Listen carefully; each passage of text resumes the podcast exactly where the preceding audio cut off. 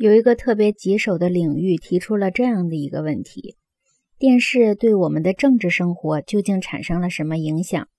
在此，至少可以看出批判意识和警惕的伟大传统，证明我们对使用权力的怯懦行为设置了种种防范措施。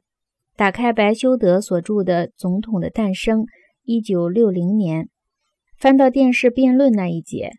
研究电视的学者就会感到大失所望。作者提供了统计数字，说明美国家庭的电视机台数和每天的收视时间。可是，关于电视形象的性质或电视对竞选人和收视者究竟有什么影响，作者却没有提供任何线索。白修德考虑到辩论的内容和辩论人的行为举止，可是他从来没有想过。为何对于尼克松这样高清晰度的形象来说，电视必然是一场灾难；而对于肯尼迪这样的模糊不清的形象来说，电视必然是天赐之物？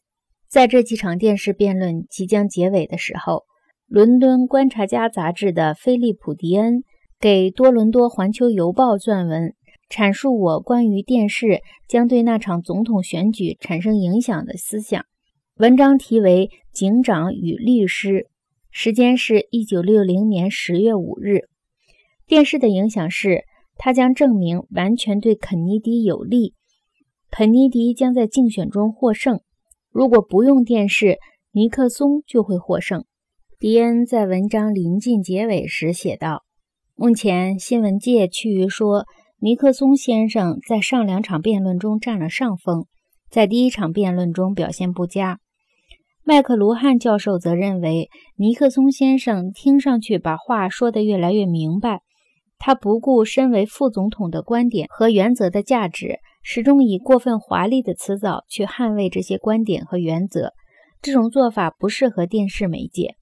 肯尼迪先生相当鲜明的应答是一个错误，不过他仍然表现出接近电视英雄的形象。用麦克卢汉教授的话说。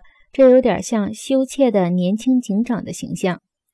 另一方面，尼克松先生黑色的眼睛趋向于凝视，加上他较为精明圆滑的闪烁其词，这使他像是一位铁路部门的律师，一位签署了不利于小城市居民租契的律师。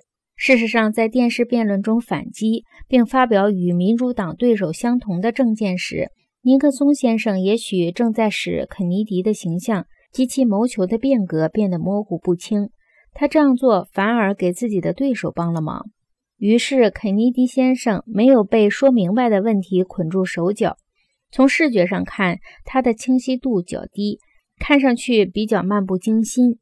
肯尼迪似乎不像尼克松先生那样急于毛遂自荐。迄今为止，麦克卢汉教授认为肯尼迪先生略为领先，同时他又不低估尼克松先生对美国庞大的保守势力所具有的令人生畏的魅力。